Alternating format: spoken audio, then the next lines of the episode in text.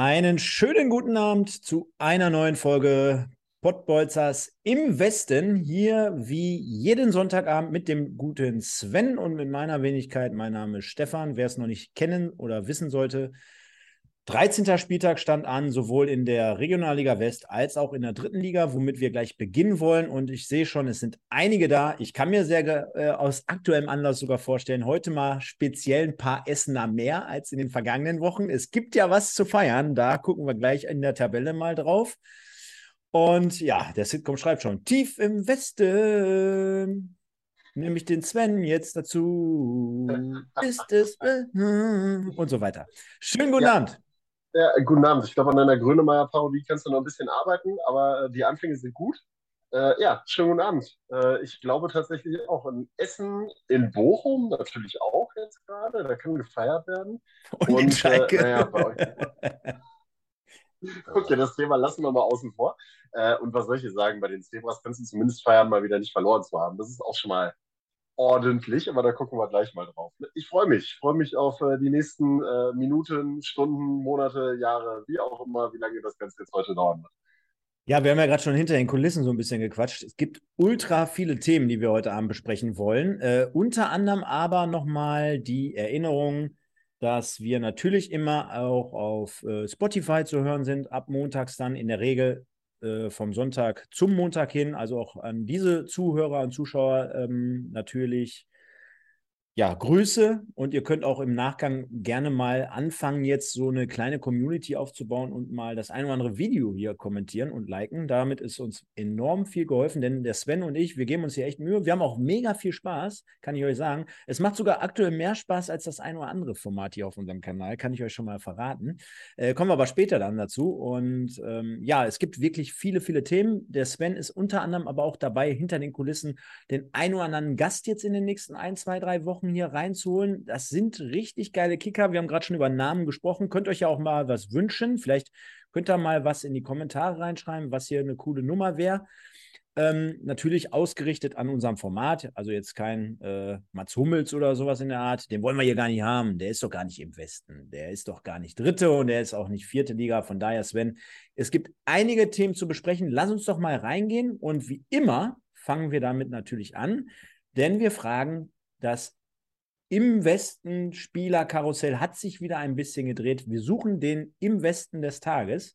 Und zwar heute mal ein bisschen anders aufgebaut. Wir sehen schon, jetzt muss ich deine Kamera nochmal wieder zurechtrücken. Dann haben wir ihn aber auch. So, und zwar, ich nominiere heute Mael Corbus vom SC dem ich vor der Saison so gut wie null Punkte zugetraut habe, den Ferlern. Und ich habe vorhin nochmal in dem äh, Spielbericht äh, nachgeschaut, die Rasenheizung die wird ja jetzt gerade dort schön verlegt, äh, schön äh, dort im Stadion implementiert, wie man so schön sagen könnte. Und von daher ähm, ist Mael Kobos nicht deswegen mein Spieler des Tages, aber er hat das erste Tor heute für den SC Verl erzielt, nach Rückstand gegen Aue. Also es war schon ein enorm wichtiges Spiel auch für den SC Verl, nachdem ja Aue auch den Trainer gewechselt hat und äh, mit Sicherheit nicht leicht zu bespielen ist. Und äh, der SCFL hat es mit Bravour gemeistert, 3 zu 2 gewonnen. Und Mael Corbos als Spielführer, als einer der wenigen, die ja bei den ganzen Abgängen eigentlich immer noch an Bord geblieben ist in Ferl, hat den 1 zu 1 Ausgleichstreffer erzielt. Und es war nicht das schönste Tor, das kann ich schon mal vorwegnehmen, aber es war, wie sich für einen Kapitän gehört, sehr, sehr ähm, ja, würde ich sagen, von Energie betrieben. Also er hat da richtig schön nachgesetzt, hat wirklich den, das Tor er, er, erzwungen, könnte man schon sagen. Und das ist mit Sicherheit hier mal eine Nominierung wert. Und ja, auf der anderen Seite, äh, dritte Liga, ich meine, jeder, der die Ergebnisse so ein bisschen studiert hat, der die Spielberichte geschaut hat, ich meine, wir kommen heute nicht an Ron Berlinski vorbei, Doppelpacker hier in Mannheim beim 2 zu 1 Auswärtssieg von Rot-Weiß Essen. Deswegen meine beiden Nominierungen, äh, Mai Corbus und Ron Berlinski von Rot-Weiß Essen. Ich glaube, ähm, nachdem ich zumindest mal die Highlights von dem Spiel gesehen habe, wäre eine Nominierung von Jakob Golz, glaube ich, auch nicht ganz verkehrt gewesen. Aber ehrlich gesagt, ich freue mich auch so ein bisschen, gleich dieses Thema Ron Berlinski anzuschneiden. Äh, da juckt mir tatsächlich schon so ein bisschen in den Fingern. Ich denke, ihr wisst alle, worum es dann da gehen wird. Ähm, wir gehen erstmal auf meine beiden Nominierten für den Im Westen des Tages. Und ähm, da haben wir auf der einen Seite Kevin Hagemann vom Wuppertaler SV mit einem wunderschönen Treffer, mit dem goldenen Treffer zum 1 zu 0 Sieg gegen Rot-Weiß Oberhausen. Ein wenig überraschend der Erfolg, muss man sagen. Äh, Oberhausen in den letzten Wochen sehr, sehr gut in der Spur gewesen. Der WSV ja eher nicht so, muss man mal äh, fairerweise sagen. Und äh, nachdem dann ein paar Umstellungen stattgefunden haben, klappt es dann auch wieder ähm, mit den Dreiern. Der zweite Dreier jetzt in Folge für den WSV, immens wichtig. Und Traumtor von Kevin Hagemann. Und auf der anderen Seite Nikolai Rambo Remberg äh, vom Preußen Münster hat dafür mit seiner Energieleistung über die ganzen 90 Minuten dafür gesorgt, dass die Preußen am Ende ja diesen, ich habe ich es beim Kommentieren so schön gesagt, das ist, die mussten durch Beton durch, die mussten den Bus umparken. Also Düren hat ja lange den Bus vom eigenen Tor geparkt und Remberg war derjenige, der immer angeschoben hat, der immer wieder neue Angriffe initiiert hat, der immer äh, reingegangen ist. Du hast es bei Mai äh, Corbos gerade eben so schön gesagt eigentlich wie ein Kapitän das Ganze gemacht hat und dann am Ende auch kurz vor Schluss den entscheidenden Treffer zur 1-0-Führung erzielt hat. Also von daher die beiden ähm, von mir aus der Regionalliga West für den Im Westen des Tages und ich bin gespannt, wer es am Ende wird. Ich habe ja schon wieder, ehrlich gesagt, eine kleine Vermutung. ich auch. Aber vielleicht, vielleicht äh, werden wir ja überrascht. Vielleicht äh, strafen uns die Fans da draußen und die Community ein wenig äh, Lügen. Ähm, ja, ähm, wenn wir jetzt schon die Leute hier ansprechen, schon wieder etliche dabei, ne? Ganz, ganz viele natürlich aus dem Rot-Weiß-Essen-Lager, aber auch der ein oder andere Aachener ist hier schon mittlerweile dabei, unter anderem der Wolfgang, Wolfgang Kistermann, der Saw Hopper, der Pascal aus Essen, der Sitcom, der TJ, der Holger Müller, der Mattes, der Dirk, der Master, der Kevin äh, und, und, und. Also Sven, ich weiß nicht, ob du es gerade auch siehst, wir bewegen uns hier gerade echt auf eine gute Zuschauerzahl zu. Also Respekt an die Leute da draußen, äh, Interesse ist nach wie vor ungebrochen sehr, sehr hoch. Deswegen haut in die Tasten, kommentiert gerne mit. Das alles bitte wie immer fair, äh, denn ähm, bei aller Rivalität, auch gerade hier auf unserem Kanal, ich weiß, äh, Schadenfreude gehört ja auch so ein bisschen mit dazu, gerade bei der Rivalität des ein oder anderen Vereins. Und ich meine, es bleibt ja gar nicht aus. Wenn wir hier natürlich gerade aktuell in dieser Saison über Duisburg und Essen sprechen, gibt es dieses Thema. Aber Sven, du wirst dich ja besser erinnern als ich. Äh, es gibt ja auch eine Rivalität der letzten Jahre zwischen Wuppertal und, und Essen. Also es schiebt sich ja so ein bisschen, oder Preußen-Münster gegen Rot-Weiß Essen. Ne? Ich meine, wie lange hatten wir das Thema jetzt die letzten Monate? Schiebt sich ja immer so ein bisschen her. Und deswegen ist ja auch ganz cool, dass wir alle Themen so ein bisschen beleuchten und abfrühstücken. Passt ja auch ganz gut. Und wie immer gleichbedeutend äh, nehmen wir mal diese Chart mit rein. Und damit die Leute wissen, yo, die haben so ein bisschen Ahnung fange ich mal mit meiner Tafel an. Und zwar, ich habe natürlich aus aktuellem Anlass mir mal wieder den MSV gegen Viktoria Köln angucken müssen, Sven. Und jetzt schneide ich an. Ich habe es nicht einmal gemacht, ich habe es sogar zweimal gemacht. zweimal komplett, freiwillig. zweimal komplett freiwillig, weil äh, gestern ähm, ja, ging es so ein bisschen drunter und drüber. Da habe ich mir gedacht, boah, komm, dann kannst du ja nicht eins zu eins im Detail so viel äh, morgen Abend dazu erzählen. Und dann habe ich es heute wirklich beim beim Putzen, beim Waschen, beim Staubsaugen mir nochmal reingezogen. Und es wurde aber nicht besser, kann ich schon mal dazu sagen. Also es war genauso mies. Und äh, dann ja, abends. Ich die liebliche Stimme von Christian Straßburger nochmal hören. ja, ja, der, der ist gut aus dem Sattel gegangen bei der einen oder anderen Situation.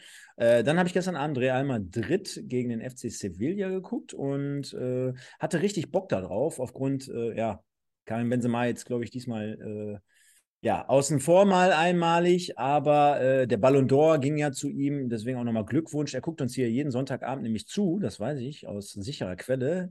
Von unserer Seite auch nochmal Glückwunsch, Karim, und äh, absolut verdient aus meiner Sicht. Äh, Real hat 3-1 gewonnen. Und ich habe auch, äh, warum ich auch noch ein bisschen Appetit bekommen habe, ihr könnt euch mal den einen oder anderen Stadion von äh, Blog, äh, Vlog mal anschauen von Visca Barca. Ich weiß nicht, ob der eine oder andere ihn kennt. Somit der bekannteste äh, Vlogger da draußen im deutschsprachigen Raum. Der hatte unter anderem das, äh, den El Clasico besucht letztens. Und da habe ich noch mal gesehen, wie weit schon die äh, Bauarbeiten auch, auch, fortgeschritten sind im ähm, Camp Nou. Das wird ja ein ein Sahnestück, sage ich jetzt mal, wenn das fertig ist, dieses Stu äh, Stadion.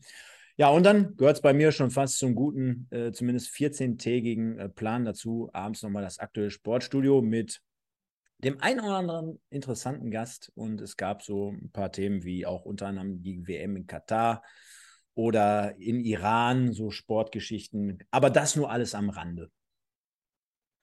Ja, äh, dann gebe ich mal einen Einblick, wie mein Wochenende ausgesehen hat. Überraschenderweise, ich habe es letzte Woche schon gesagt, nicht das Heimspiel des Wuppertaler SV gegen Rot-Weiß Oberhausen, sondern mal ein wenig Neutralität. Preußen-Münster gegen den ersten FC Düren war das Spiel, was ich dieses Wochenende kommentieren durfte. Ähm, kommen wir gleich zu.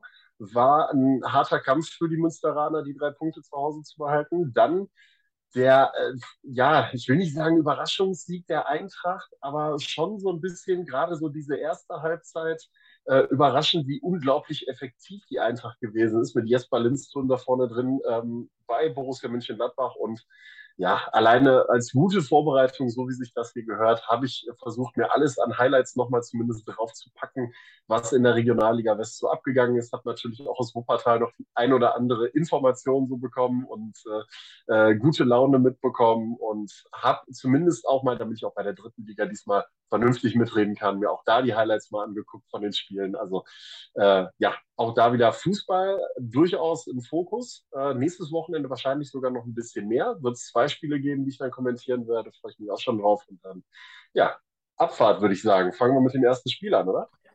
Ganz, ganz, ganz genau. Und die Leute, wie gesagt, die können hier reinhauen in die Tasten, einfach gerne immer abstimmen. Und dann würde ich sagen, aus ja, ich weiß gar nicht, ist ja gar kein aktueller Anlass, aber fangen wir mal vielleicht mit dem Lowlight aus meiner Sicht zumindest des Spieltags an. Und zwar mit dem MSV Duisburg, der auch jetzt hier gerade schon äh, extrem stark im Chat polarisiert, möchte ich mal sagen. Ich weiß gar nicht warum. Vielleicht, weil man in den letzten acht, neun Spielen sehr, sehr viel Kredit verspielt hat.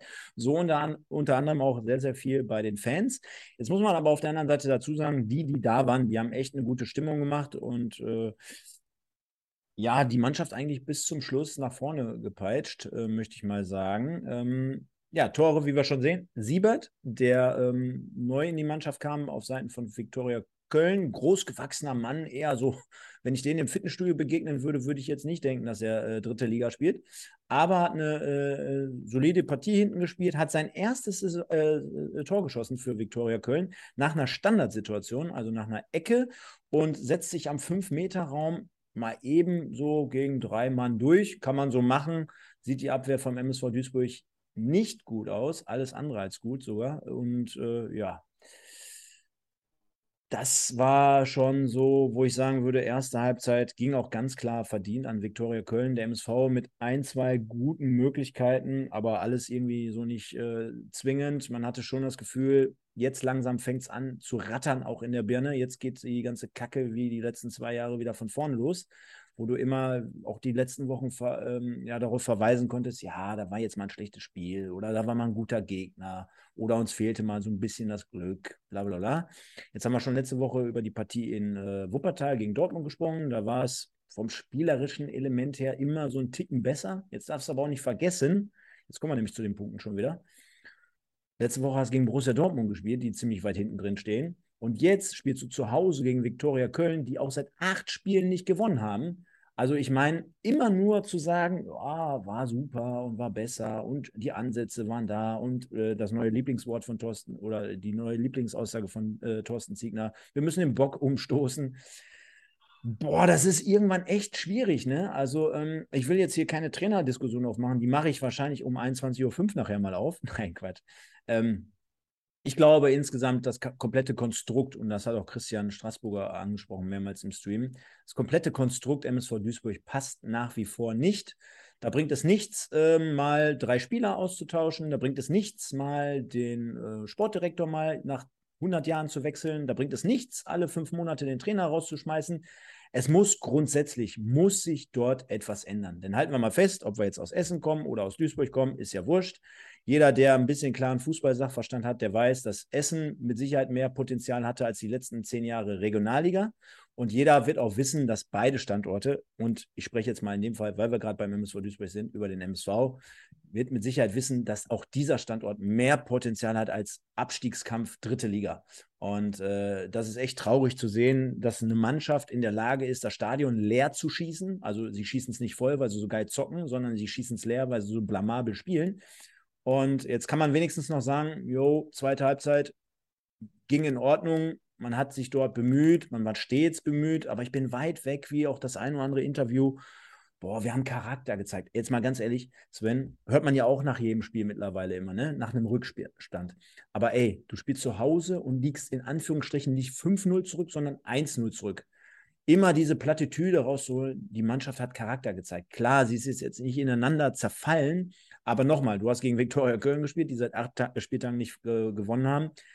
Alles andere hätte mich jetzt auch schwer gewundert, weil sowas, finde ich, kann man voraussetzen, wenn man zu Hause vor knapp 10.000 Zuschauern oder 9 ähm, dann 1-0 zurücklegt. Da würde ich jetzt nicht so weit gehen, äh, das war jetzt ein Charaktertest.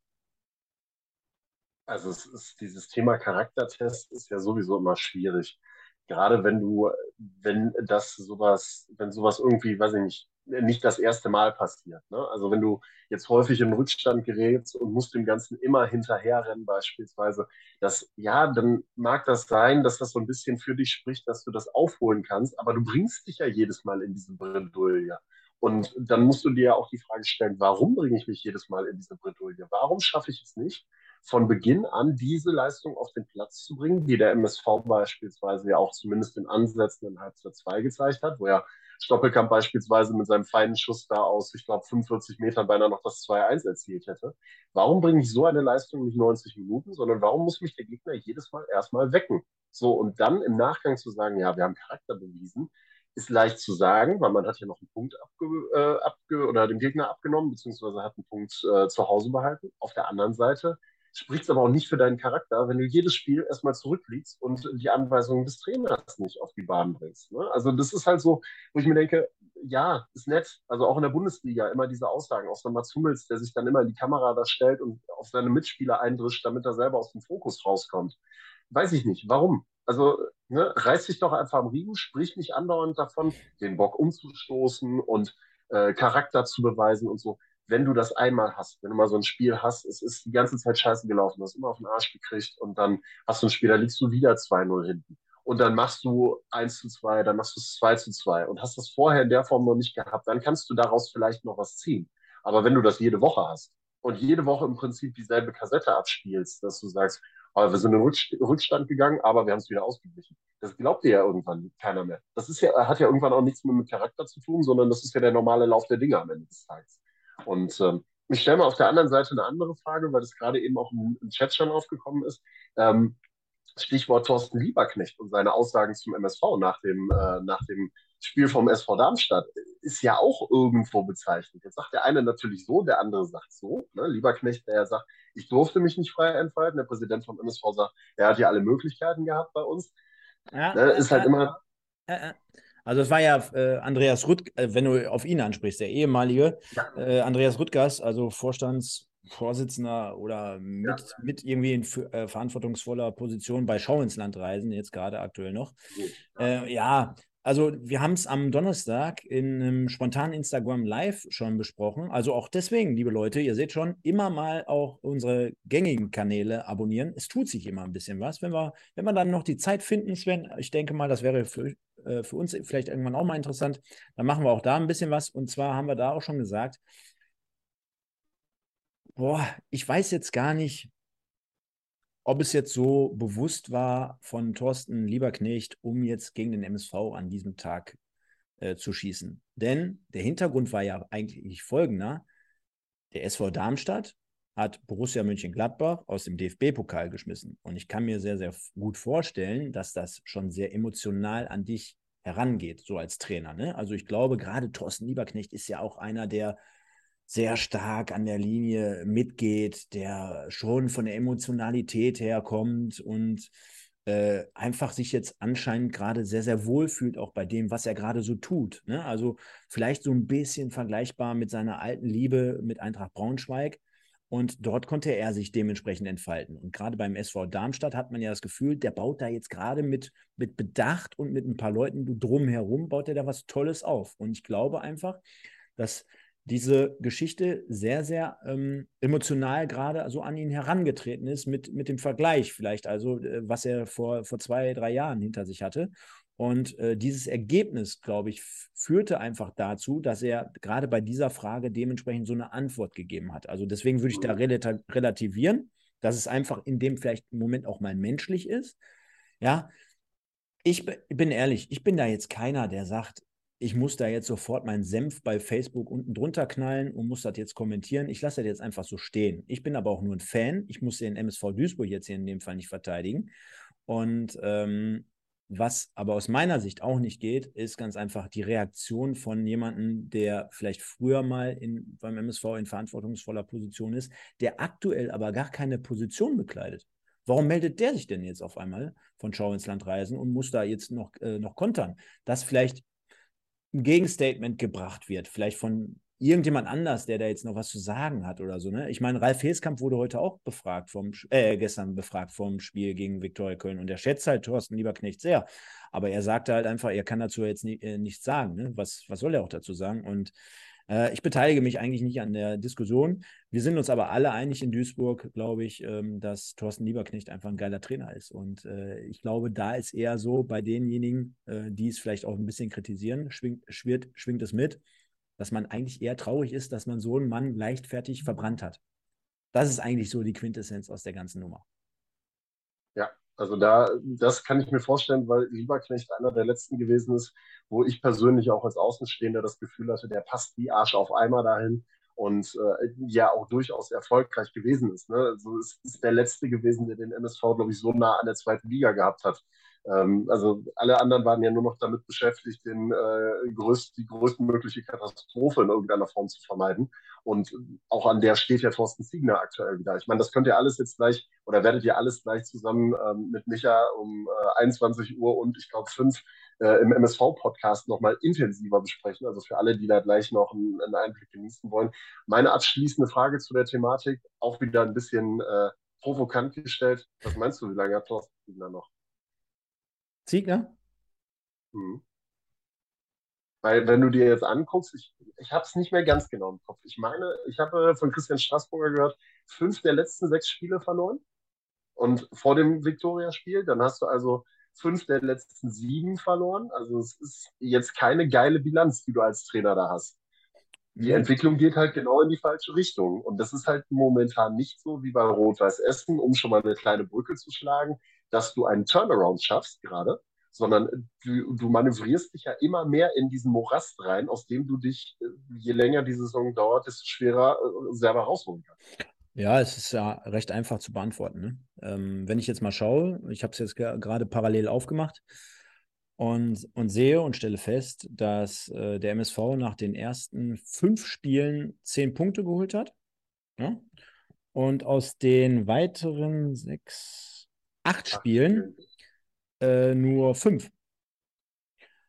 Äh, spricht da schon Bände. Und ähm, da waren jetzt nicht nur die Überknaller dabei. Klar, du hast jetzt gegen Elversberg gespielt, du hast gegen 60 gespielt und gegen Dresden meinetwegen, aber du hast auch gegen Ferl, gegen Halle, gegen Dortmund, gegen Viktoria Köln gespielt. Also mit Sicherheit machbare Gegner, wo du mehr als nur äh, drei, vier Punkte rausholen solltest gerade mit Blick äh, darauf, dass irgendwann alles auch irgendwann mal enger wird. Ne? Das äh, kennen die Duisburger da draußen, äh, die wissen, jo, wenn du einmal hinten drin stehst, dann kommst du irgendwann nicht mehr so richtig vom Fleck äh, alles wird unangenehmer. Ne? Also ich, ich verbinde das immer psychologisch auch mit draußen mit der Jahreszeit. Ne? Also wenn du mal rausguckst, draußen pfeift der Wind, es wird enger, äh, schneller dunkel, äh, es wird auch genauso schnell dunkel manchmal um den MSV. Die Leute gehen nicht ins Stadion, das Interesse nimmt ab, die Mannschaft spielt schlechter, du siehst keine Entwicklung. Und dann, um auf deine Frage zurückzukommen, das hängt einfach alles nur von den Ergebnissen ab. Was soll ich dir jetzt hier als Timeline dafür geben? Äh, ich meine, ist ja ganz einfach. Gehen jetzt hier die nächsten drei, vier, fünf Spiele verloren, da kannst du dir selber ausrechnen, wie lange äh, sowas noch gut geht, weil ich gebe jetzt mal keine Jobgarantie bis zum 12.11. Ja, wahrscheinlich schon. Das sind dann noch vier Spiele. Wien Wiesbaden auswärts, Bayreuth zu Hause, Aue auswärts und Ingolstadt zu Hause. Mit anderen Worten, Sven, ich sage mal, Wien Wiesbaden auswärts ist natürlich schon jetzt extrem kompliziert. Dann hast du aber Bayreuth zu Hause und Aue auswärts bevor du dann quasi im Bonusspiel, wobei du aber dann trotzdem zu Hause spielst, am, am 12.11. zu Hause gegen Ingolstadt. Aber ich würde mal dieses Spiel vielleicht erstmal außen vor lassen. Du hast auf jeden Fall zwei Spiele zu Hause gegen Bayreuth und gegen Aue. Und holst du da keine vier Minimum-Punkte, dann könnte ich mir vorstellen, und da machen wir uns ja auch nichts vor, dann hast du eine Winterpause quasi vom 12.11. bis zum 14.01. Und dann wäre es ja fatal, wenn du diese Zeit nicht sinnvoll nutzen würdest. Denn eins halten wir auch mal fest, ich glaube nicht, dass der MSV Duisburg in der Lage ist, mal eben 5 Millionen in die Hand zu nehmen, um in, in den Kader zu investieren. Also muss man wahrscheinlich irgendwie anders ansetzen. Das Problem ist einfach nur, äh, die Historie zeigt ganz einfach, dass so ein Trainerwechsel in, oder dass ein Wechsel des Trainers vielleicht immer in Duisburg gerade die letzten Jahre mal so einen kleinen Effekt erzielt, ob jetzt Dotchev oder Ziegner letzte Saison. Aber in der Regel, es liegt wahrscheinlich nicht am Trainer in Duisburg. Dieser Kader ist einfach mit Altlasten belegt und äh, passt einfach nicht von vorne bis hinten es wird wahrscheinlich an der Gesamtstruktur äh, liegen. Und äh, ja, Ziegner, ich sehe es gerade, Holger Müller schreibt gerade in den Chat rein, er hat einen Vertrag bis 2024, aber am Ende des Tages, ähm, ne, Verträge gibt's, die sind halt auf Papier geschrieben und wenn es dann darum geht, einen Abstieg in die Regionalliga West zu vermeiden, dann gehst du das Übel halt eben ein. Wer das tatsächlich zumindest momentan ganz gut noch umgangen ist, wir haben ihn schon sehr, sehr häufig abgeschrieben und dann mit einem Überraschungssieg gegen Saarbrücken hat er sich, glaube ich, wieder so ein bisschen äh, wie unsere, so ein bisschen mit Patricks auf den Stuhl geklebt, glaube ich, äh, ist der Kollege Dabrowski mit Rot-Weiß Essen. 2 zu 1 beim SV Waldhof Mannheim. Also sehr, sehr überraschend das Ganze. Und äh, ich, ich schmeiße es direkt mal in die Runde. Ich schmeiße die Situation zum 1 zu 0 direkt mal in die Runde und möchte gerne mal deine Meinung haben, weil ich glaube, ich habe da eine sehr, sehr ähm, exklusive Sichtweise, die vielleicht ein wenig äh, auch da wieder provokant sein könnte. Jetzt hatte ich dieses Spiel ja nicht vorhin mein, auf meiner Tafel, das ja belegt mhm. hätte, dass ich es 90 Minuten geguckt hätte. Richtig? Mhm. Und Richtig. jetzt habe ich es mir natürlich in den Highlights und in einer etwas größeren Zusammenfassung auch noch angeguckt, aber das ist natürlich so eine Sache, wo ich jetzt sagen würde, boah, ist doch komplett eindeutig und irgendwie dann auch wiederum nicht. Weil jeder Essen-Fan wird jetzt aus dem Sattel gehen und sagen, Alter, spinnst du? Ist doch ganz klare Kiste. Aber so aus neutraler Geschichte und jeder, der hier schon länger dabei ist, der weiß ja auch, dass wir schon relativ fair sind. Äh, klamüsern wir das Ganze mal ein bisschen auseinander. Der Ball wird ja schon gefährlich, sag ich mal, Richtung 16er gespielt. Und ich glaube, Ron Berlinski erkennt relativ gut und dafür er, hat er einfach eine gewisse Qualität in der, in der Geschichte. Er kennt relativ gut, Torwart ist nicht so ganz auf der Höhe, also ist noch nicht so ganz nah am Ball, kommt, kommt gerade raus und der Abwehrspieler macht jetzt in dem Fall auch nicht so den sichersten Eindruck. Ich will damit sagen, der ist, glaube ich, so ein Typ, der, der riecht solche Situationen mhm. und ist ja eigentlich auch dafür bekannt, dass er immer nachgeht. Ne? Also der ist jetzt nicht derjenige, der abschaltet, nur weil der Abwehrspieler da einen Meter Vorsprung hat. Dementsprechend geht er ähm, geht er da rein und jetzt ist es natürlich so, aus meiner Sicht, so wie ich es jetzt gerade nochmal fünfmal hin und her schiebe bei mir, ähm, ich würde im ersten Moment natürlich nicht sagen, dass es ein Foul ist. Also der Abwehrspieler muss sich da den, den Vorwurf gefallen lassen, was macht er da im Zusammenspiel mit, mit dem Torwart? Ne? Also ich glaube, im ersten Moment fehlende Kommunikation, fehlende Abstimmung, fehlendes Timing. Also da, da, das geht komplett auf, aus meiner Sicht, aus, äh, auf Mannheim äh, Kappe. Und jetzt spielst du wahrscheinlich darauf an, ja, jetzt liegt der Torwart benommen, sage ich mal, äh, dort am Rande. Aber jetzt mal ganz ehrlich, wer hätte den Ball in der dritten Liga nicht reingeschossen? Also, dass jetzt irgendeiner abgebrochen hätte, den irgendwie einer ins Ausgeschossen, das kann mir doch keiner erzählen. Erst recht kein Stürmer. So, denn wissen wir auch, Torwart äh, hätte, hätte der, der wusste das wahrscheinlich schon, dass der Ball jetzt weg ist und da spielt er den, ich will jetzt nicht sagen, er spielt den sterbenden Schwan, aber ähm, nee, dass er den dann reinschießt, zack, okay. Ähm, wie man, und jetzt äh, Willst du erstmal dazu oder sollen wir dann zu dem weiteren Teil? Ja, mir, mir juckt es gerade so ein bisschen in den Fingern. Also äh, tatsächlich die Situation mit dem am Boden liegenden Torwart, dafür ist das Zeitfenster auch einfach viel zu kurz gewesen. Das ist ja dann eine Millisekunde oder wenige Sekunden, ein, zwei Sekunden gewesen, die Berlinski Zeit gehabt hat, um zu reagieren. Wie du es richtig beschreibst, er riecht die Situation auf jeden Fall. Golke hat ja an dem Tag sowieso nicht seinen besten Tag gehabt, so schön wie er das 2 zu 0, glaube ich, noch durch Berlinski mit eingeleitet hat in dem Moment. Ähm, dann eben die Geschichte mit dem Torwart, der auch nicht gerade sicher im Rauslaufen war. Alles richtig. auch dieser Moment, er liegt am Boden, das machst du als Stürmer. Ich kenne die Situation, die gab es vor zwei Jahren beim WSV mal mit äh, einem Zusammenprall von einem Verteidiger von Aalen mit dem äh, Torwart. Und ich glaube, Behan Amitov von, spielt mittlerweile in Meppen in der dritten Liga, hat es auch eiskalt ausgenutzt und hat das Ding reingeschoben.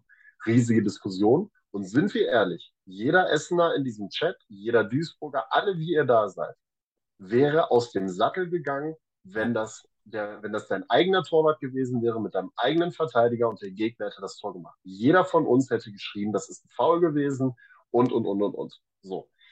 Mein. Aber warum, sorry, aber, aber, aber so, sorry, warum?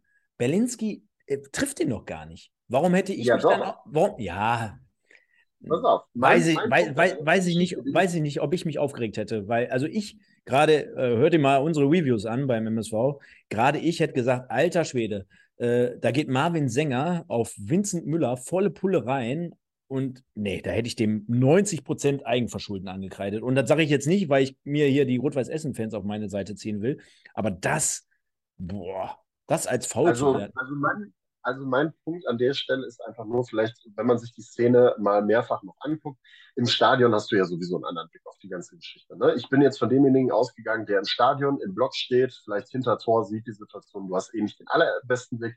Im ersten Moment, ich kann für mich sprechen, möchte ich dafür, möchte ich nicht die Hand dafür ins Feuer legen, dass wir, ah, war nichts, alles gut, ist alles sauber gelaufen, ja, ist halt so, ne? sondern äh, du hast ja im ersten Moment erstmal die Reaktion, was war das für eine Situation. Mein Punkt an der ganzen Stelle ist nur, wenn man sich das Ganze in der Wiederholung einmal anguckt, siehst du schon eine Bewegung von Berlinski mit der rechten Hand an den Verteidiger Golke und so, so einen ganz leichten, nur einen leichten Schubser. Ja, aber dann müssen wir demnächst Eiskunstlaufen. Dann müssen wir demnächst Eiskunstlaufen machen. Also das ist mir dann, äh, das ist mir dann, das ist mir zu wenig. Ich glaube auch, ja, klar, ich, glaub, ich glaube auch der Crash, ich meine, kann ich nicht belegen. Und in der dritten Liga haben wir keinen VRR, Gott sei Dank. Aber ich glaube, die hätten auch, den, die wären zusammengestoßen ohne irgendwie den Hauch von Berlinski. Also die wären komplett ineinander gerasselt. Guck dir den Laufweg an. Ja, Fakt ist, Fakt ist auf jeden Fall, ähm, ich mache Berlinski keinen Vorwurf dafür, dass er das Ding da reingeschoben hat. Das hätte, glaube ich, jeder gemacht und jeder Stürmer in der Situation, wie es ja auch einige richtig beschreiben. Solange der Schiedsrichter nicht pfeift, lässt du das Spiel laufen. Wenn der Torwart auf dem Boden liegt, liegt er auf dem Boden.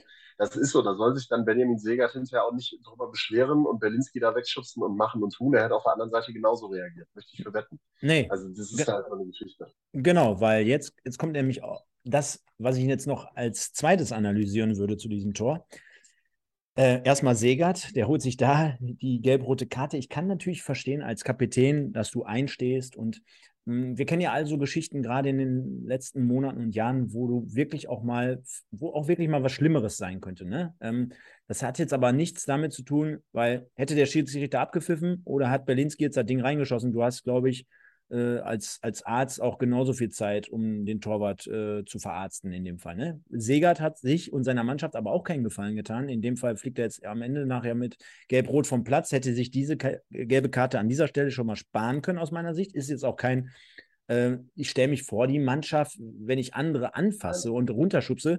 Da kann ich übrigens auch den, den, ähm, den, den Fall von Berlinski noch verstehen. Was mir, und jetzt kommen wir aber zur zweiten Analyse des, äh, der Geschichte, was mir nicht gefällt, ich sage dir jetzt schon mal eins, ich glaube, ich kann verstehen, warum andere Vereine Ron Berlinski, sage ich mal, gerne beackern. Ohne jetzt das Wort, ich grätsch den weg äh, zu nehmen. Ja, ich, ich, ich verstehe, glaube ich, was du meinst. Ich, ich, glaube, da, ich glaube, das ist so ein Gegenspieler, wo du als Verteidiger sagst, boah, den gebe ich heute mal eine mit. Der, der kommt so ein bisschen, oh, so ein bisschen, weißt du, dann macht er natürlich auch noch extra Desen vor der Kurve und dann muss er jetzt extra noch ein bisschen provozieren. Und was mir wirklich gar nicht gefällt, der zweite Schubser da. Also da, da wird er angepustet und dann muss er auch nochmal die Rolle machen und nochmal fallen. Äh, das hat man wirklich. Jetzt, oh, jetzt kriege ich gerade Besuch. Jetzt musst du mal ganz kurz alleine übernehmen.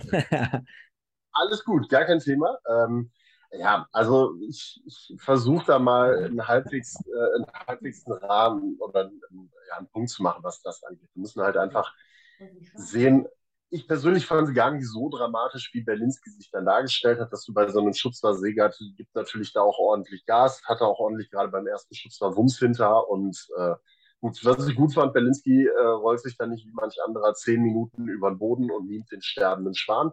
Es ist tatsächlich scheinbar so ein Spieler, wo man sagen muss, an dem arbeiten sich Verteidiger ab und der arbeitet sich aber auch an denen ab und an den Fans. genau so einen Spieler braucht man, glaube ich, auch gerade bei Rot-Weiß Essen, ähm, um dann in, in, den gewissen Situationen vielleicht mal wieder so einen, einen Funken reinzubekommen, so ein bisschen Emotionalität reinzukommen, weil das ist genau das, worüber beispielsweise eine Mannschaft wie RWE äh, dann auch lebt, auch kommt, auch lebt und Gas geben kann und sich dann eben auch solche Spiele sichern kann. Du führst dann 2 zu 0 gegen Mannheim, Mannheim kontert dich dann einmal aus, hat eine Mannschaft, die ist qualitativ ganz gut besetzt. Martinovic macht dann äh, nach einem unfassbaren Sololauf ja dann das 1 zu 2, also muss ihn ja nur noch einschieben am Ende des Tages. Und dann hast du, ja, wie viele Minuten waren es? 60 Minuten ungefähr, die Mannheim mehr oder minder anläuft. Und dann hast du wieder einen überragenden Jakob Golz da hinten drin stehen, der, das muss man ihm lassen, ja letzte Saison dann nach dieser Davari-Geschichte einfach so ein bisschen ins kalte Wasser geworfen ist. Wir haben ihm ja zwischenzeitlich im Laufe dieser Saison nach dem Dortmund-Spiel auch so ein bisschen, ja, äh, ein wenig Nervosität unterstellt und mal die Frage in den Raum geworfen, ob es sinnvoll ist, den jungen Kerl als Nummer eins darzustellen. Aber vielleicht hat er genau dieses Stahlbad auch einfach gebraucht, um da jetzt gestärkt hervorzugehen und jetzt erneut wieder ein unfassbar starkes Spiel abzuliefern und RWE den Sieg festzuhalten. Und äh, ein Sieg in Mannheim, das könnt ihr ja mal in der, im Chat ähm, ja mal ein bisschen kundtun. Wer von euch hätte denn überhaupt damit gerechnet, da drei Punkte mitzunehmen? Also ja, klar, man möchte Christian Neidhardt gerne als auswischen. Der ist, glaube ich, auch nicht erpicht darauf gewesen, äh, die drei Punkte ähm, Briefkuvert quasi mit an die Hafenstraße rauszugeben. Aber das war ja schon eher was, womit man nicht unbedingt rechnen konnte damit. Und dann äh, gibt es ja auch noch die Diskussion, ich sehe es gerade im Chat, ähm, die gelb-rote, ähm, die dann Segert am Ende bekommt, aufgrund der Aktion von Rota. Ich persönlich, ähm, vielleicht, vielleicht beleuchtet ihr es ein bisschen anders. Ich habe die Szene jetzt ein, zwei Mal nur gesehen. Rota, äh, tut auch schon einiges dafür, dass Segert am Ende aufgrund des Spielverlaufes, er ist, wird frustriert sein am Ende und ähm, auch aufgrund des, des Zustandekommens dieser Niederlage. Ähm, ich glaube, Rother tut dann einiges dafür, dass bei Segert so ein bisschen die Emotionen nochmal überkochen. Und das war dann, glaube ich, innerlich ist Rother hinterher in die Kabine gegangen und hat gesagt, so, dann haben wir doch noch vom Platz gekriegt nach seiner Aktion zu Spielbeginn. Also so ganz sauber ähm, war es dann nicht. Ich sehe gerade äh, die, die Auskünfte, Neidhardt wünsche ich nur das Beste und äh, keiner möchte einem Herrn Neidhardt eins auswischen, weil er die Grundlagen geschaffen hat. Ja, ich glaube aber, Christian Neidhardt ist äh, auf der anderen Seite nicht ganz so, nicht ganz so ähm, glücklich gewesen über seinen Abgang bei Rot-Weiß Essen. Und äh, wie wir ja damals schon mal festgestellt haben, es war ein durchaus großes Risiko, was es damals gab mit diesem Trainerwechsel das Ganze äh, ja, durchzubekommen. Fakt ist, Rot-Weiß Essen gewinnt am Ende mit 2 zu 1 gegen Waldhof Mannheim und ist tabellarisch gesehen, wenn der Stefan gleich wieder da ist, werden wir das gleich auch mal ein wenig aufarbeiten können, tabellarisch. Ich habe gerade einen kleinen Monolog geführt über die Situation. Macht ja nichts. Aber, aber, aber und, und, und, und, und, über den Spielverlauf und, und, und. Also von daher, Jakob Golz nochmal hervorgehoben, starke Leistung gestern, der äh, mit äh, der ganzen Truppe dann das 2 zu 1 gerettet hat am Ende des Tages. Und ich habe gesagt, so ein Ron Berlinski, um das nochmal rund zu machen, mit dieser Emotionalität und dieses Abarbeiten, was er da leistet, ist er natürlich einer der perfekten Spieler für RWE, weil das ist so ein, so ein Funke, den du in so einer Truppe manchmal auch brauchst, um dann eben auch solche Spiele auf deine Seite zu ziehen. Ja, Sven, vielen Dank dafür. Äh, das ist live. Weißt du? Das ist live. Ja, ja. Deswegen live, live ist live, live ist live und äh, ja, macht ja gar nichts. Tabelle. Genau, ich würde sagen, äh, damit wir jetzt ein bisschen schneller werden, denn gleich steht ja auch noch der MSV-Part an. 141, 150 Leute hier gerade live drin mit einem offiziellen wow. Account. Vielen, vielen Dank. Also man sieht schon wieder, äh, wir machen hier einiges richtig. Äh, schön, dass es euch gefällt. Stefan, du bist stumm. Du bist aktuell wohl stumm, habe ich mir sagen lassen. Stimmt, jetzt nochmal. ich habe es gerade extra stumm gemacht. Ja, wir sind live, habe ich gerade gesagt. Das können nur wir und ich, auch ich kann nur diese Stummtaste beben. Also von daher äh, ziehen wir ein bisschen durch. Vielen Dank dafür. Ich habe mich gerade nochmal bei den 150 Leuten knapp mit einem offiziellen Account hier bedankt. Vielen Dank dafür. Äh, stimmt noch ab zum Spieler des Tages. Berlinski aktuell mit 79 Prozent weit vorne. Äh, RWE Fanchannel schreibt, Aber wir können nicht Rücksicht nehmen auf Herrn Neidhardt. Genauso wenig, wie ihr Rücksicht nehmen würdet auf oder konntet auf Viktoria Köln. Das ist schon richtig. Das stimmt schon. Nochmal. So, kurz mal, ja. ich würde würd sagen, wir äh, rocken mal eben durch die Ergebnisse und werfen einen kurzen Blick auf die Tabelle und dann machen wir mit der Regio West weiter, oder? Ganz genau. Der äh, oder die SV Elversberg grüßt von ganz oben auf Platz 1, 1860 auf 2, dann Ingolstadt immer mehr und mehr mehr im Kommen auf Platz 3. Der nächste Gegner vom MSV Duisburg, der SVW in Wiesbaden auf Platz 4. Rot-Weiß Essen hat da letztens eine richtig gute Partie gemacht in Wiesbaden, darf man nicht vergessen. Also MSV, es geht. Dann haben wir mit dem SC Verl, ja, den besten Westclubs, äh, Westclub den besten Westclub aktuell auf Platz 9, gefolgt von Rot-Weiß Essen auf 10, Viktoria 11 und Duisburg auf 12, genau wie Dortmund auf 13. Sven, was sagt uns das? 9, 10, 11, 12, 13. Wahnsinn. Alles, alles nah beieinander, alles ganz, ganz eng. Aber auch krass, wenn ich mir das angucke. Ich meine, gegen Elversberg, in Elversberg 1 zu 4 verloren. Osnabrück, holla die Waldfee. Wollen wir die nächstes Jahr in der Regionalliga West begrüßen müssen? Tobias Schweinsteiger. Äh, nee, ähm, wie heißt der nochmal, der Bruder? Doch. Ja, doch, Tobias, doch, Tobias Schweinsteiger, natürlich, klar. Ja. Ähm, ja, haben wir das. Und jeder, der sich nochmal meinen Vlog angucken möchte, alle Stadien abgefahren an einem Tag, der wird feststellen, ich glaube, ich habe Rot-Weiß Essen dort am Ende so platziert, wie sie jetzt gerade dastehen. Deswegen schauen wir mal, wo uns das Ganze hinführt. So viel zur dritten Liga, du hast es angesprochen. Und kommen wir zur Regionalliga West. Da sehen wir schon mal die Ergebnisse insgesamt und die, äh, ja, interessanten Partien. Wir können ja mal vorwegnehmen, der SC Wiedenbrück und äh, der SV Rödinghausen, Rödinghausen als Tabellenführer, lassen die unterm Strich zwei Punkte liegen? Oder würdest du sagen, ja, zumindest bei der einer der ja, undankbarsten Gegner der letzten Jahre zumindest, wenn wir es mal vom Papier nehmen, zumindest einen Punkte geholt. Was ist so deine Einschätzung? Kurz und knapp zu diesem Spiel. Wiedenbrück immer undankbar. Auf diesem engen Platz, eng, windig, irgendwie ganz schwierig, aber Rödinghausen hat ja selber auch keine, keine geilen Verhältnisse zum Zocken. Ähm, am Ende, ich würde sagen, zwei Punkte liegen gelassen. Du verlierst Thiago Estevao noch, ähm, den Torwart mit einer glattroten Karte, weil er Philipp Abouagi eine durchs Gesicht gepeitscht hat. Also das war auch nicht ganz so clever, die, die Nummer. Ähm, also ich glaube, Rödinghausen am Ende machen sie einen Haken dran, sagen, einen Punkt mitgenommen und äh, weiter geht's. War, glaube ich, kein Ruhmesblatt von Daniel Flottmann und äh, seinen Kollegen. Okay, dann ist das ja schon mal eine Einschätzung und ich würde sagen, hm, ich habe jetzt zwei Sachen vorbereitet. Wir können ja mal mit dem Spiel beginnen. Mein Gott, was ist denn jetzt schon wieder los? Sekunde mal eben. Kamera. Ja. ja, dann lass mich, lass mich starten. Du bastelst an der Kamera ein wenig rum. Das äh, Premierenduell Preußen Münster gegen den 1. FC Düren gab es so bis jetzt noch nie als Pflichtspiel.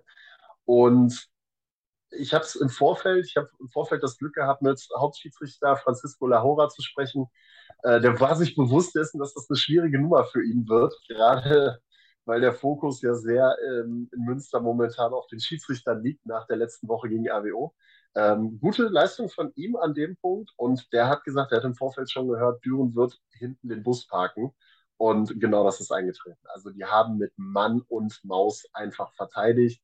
Und wenn sie dann mal die Chance gekriegt haben, nach vorne zu gehen, dann hatten sie so ein bisschen Angst vor der eigenen Courage. Sinnbildlich war es eine Szene kurz vor, vor der Halbzeit.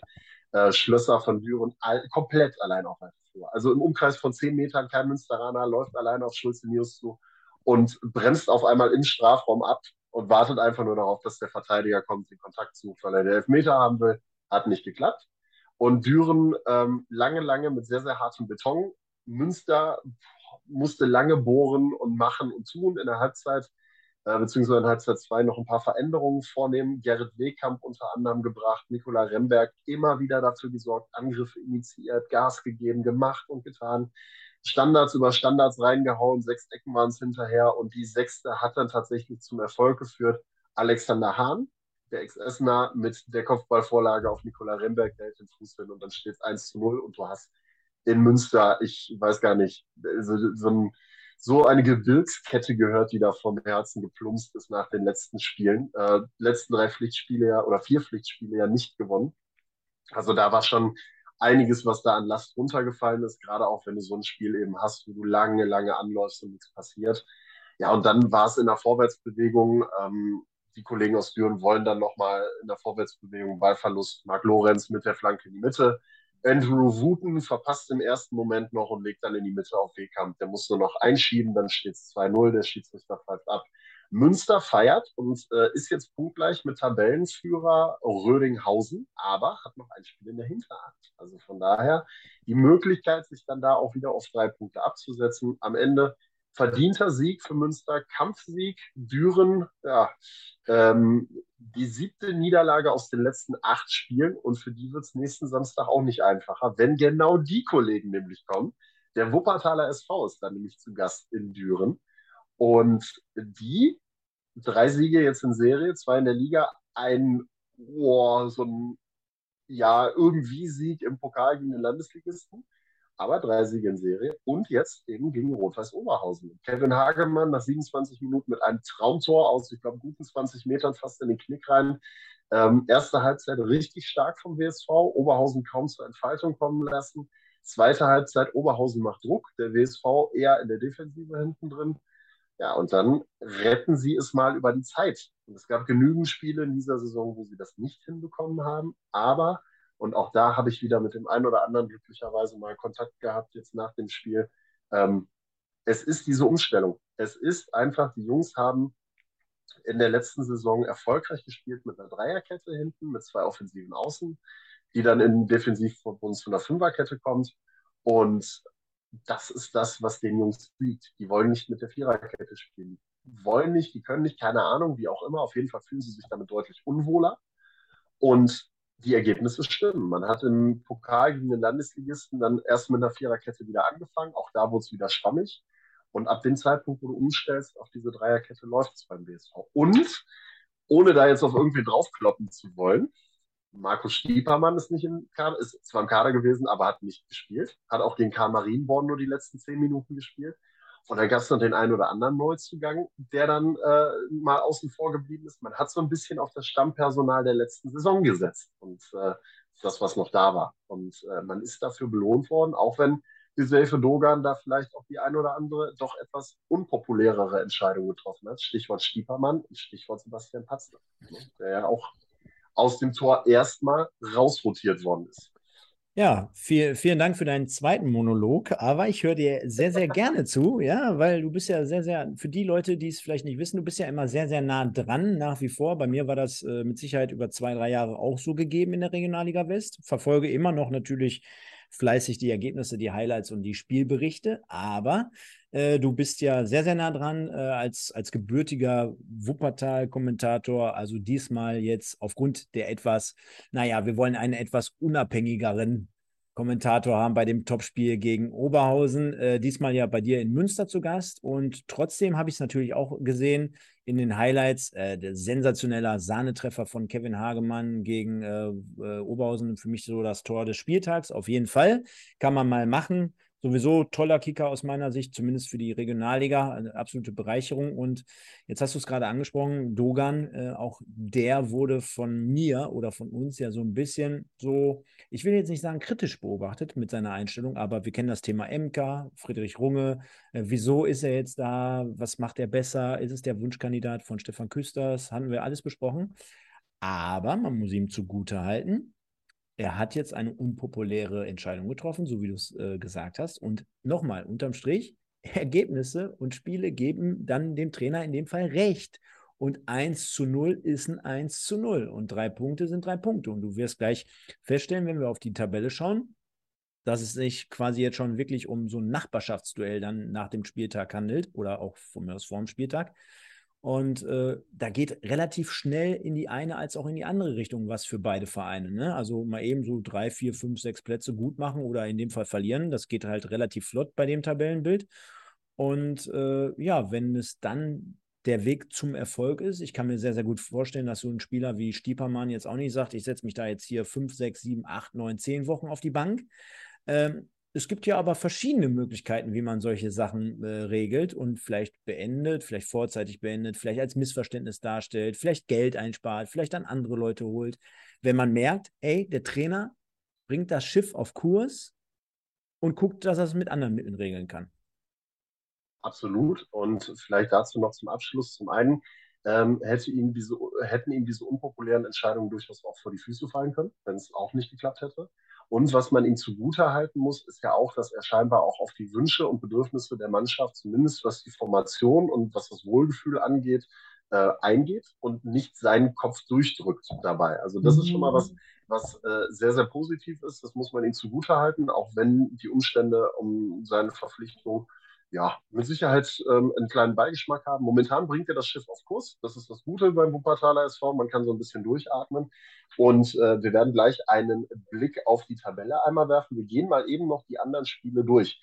Am Freitag bereits Alemannia Aachen brutal effizient gegen die U21 vom 1. FC Köln. Der nächste Sieg für die Aachener unter Helge Hohl, der zweite, 3 zu 1.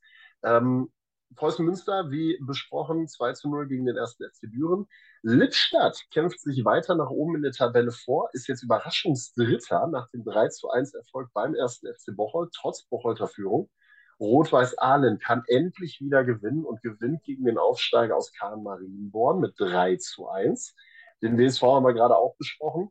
Fortuna Köln, überraschend, nach einer tollen Serie von 17 von 21 möglichen Punkten, die sie geholt haben. Also fünf Siege, zwei Unentschieden, kracht es heute richtig. 1 zu 4 zu Hause gegen Fortuna Düsseldorfs U23.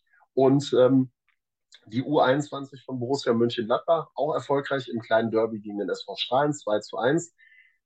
Und die SG Wattenscheid gewinnt ebenfalls im Bruderduell Kim Sané gegen City Sané mit 2 zu 1. Wattenscheid behält also die drei Punkte an der Lorheide und äh, rollen wir die Tabelle einmal von unten auf. Für die Wattenscheider ein unfassbar wichtiger Sieg, weil der Druck da schon extrem hoch ist. Auf dem ersten Nicht-Abstiegsplatz, glaube ich, acht Punkte, wenn ich es richtig sehe. Der SV Strahlen im Prinzip stand jetzt schon fast weg mit äh, zwei Siegen unter Bekim Castrati, elf Niederlagen insgesamt dazu. Also wirklich 13 Spiele äh, und nur zwei Siege, sechs Punkte. Das sieht echt düster aus. Wie die das noch hinkriegen wollen, ist die andere Frage. Ähm, aber was ich persönlich sage, diese Tabelle, diese Liga ist so wahnsinnig eng. Äh, wenn du als sechster Schalke eher von den Punkten an den Abstiegsrängen dran bist als an Platz 1, ist das absurd. Also diese Liga, die macht einfach riesig Spaß. Wir haben Überraschungsteams jetzt aktuell, die sich rauskristallisieren mit Lippstadt. Aachen kommt wieder ordentlich in die Spur rein, aktuell auf Rang 4 in der Tabelle. Ähm, auch da ähm, Glückwunsch nach Aachen, Oberhausen nach der Pleite gegen den DSV jetzt Fünfter, selbige Siebter, der Wuppertaler SV. Ähm, ja, mal gucken, wo da jetzt die Reise in den nächsten Wochen hingeht. Das vermag auch noch keiner so wirklich zu sagen und äh, Fortuna Köln nach der Niederlage heute auf Rang 9. Rödinghausen Spitzenreiter, punktgleich mit den Münsteranern. Also viel, viel Spannung in der Regionalliga West. Und Stefan, wir haben ein Ergebnis. Wir haben ein Ergebnis. The voting is closed. Ganz genau. Es ist wie beim äh, Eurovision Song Contest, Sven. Also ich würde jetzt in dem Fall mal nach Essen geben. Dort ist schon die Fantraube, beziehungsweise da machen die schon richtig Stimmung. Der Pfosten vom Aufstieg oder die Latte, keine Ahnung, der ganze Tor ist immer noch unterwegs auf der Rüttenscheider Straße. Wir haben die Bilder immer noch im Kopf. Äh, es ist äh, Ron Berlinski geworden. Verwunderung, oh Verwunderung, mit 77 Prozent gegen Hagemann durchgesetzt, 10, Corbus mit 7 und Remberg mit 5.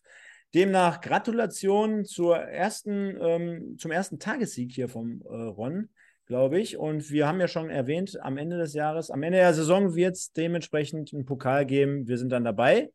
Und ich bin mal wieder. Ja, warte, setz dich mal kurz hin. Und äh, ja, den Pokal wird es geben. Wir werden das Ganze dann rübergeben an den Top-Gewinner mit den meisten Spieltagssiegen. Ja. Und ich würde sagen, wir können einen Haken dran machen an die ganze Veranstaltung hier.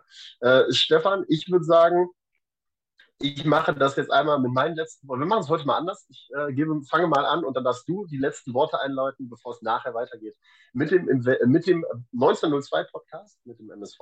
Ähm, vielen herzlichen Dank. Es hat wieder unheimlich viel Spaß gemacht. Danke an alle, die ihr mit ins Chat gewesen seid und eure Meinung kundgetan habt. Und wir freuen uns auf die nächsten Wochen ähm, mit euch. Die Regionalliga läuft ja noch ein bisschen. Das wird auch ganz cool. Und wir versuchen mal den einen oder anderen Gast wieder zu akquirieren dabei. In diesem Sinne, ich wünsche euch schon mal Henry. einen schönen Restsonntag Papa kommt jetzt. eine schöne neue Woche und wir hören uns am nächsten Sonntag gegen 20 Uhr wieder.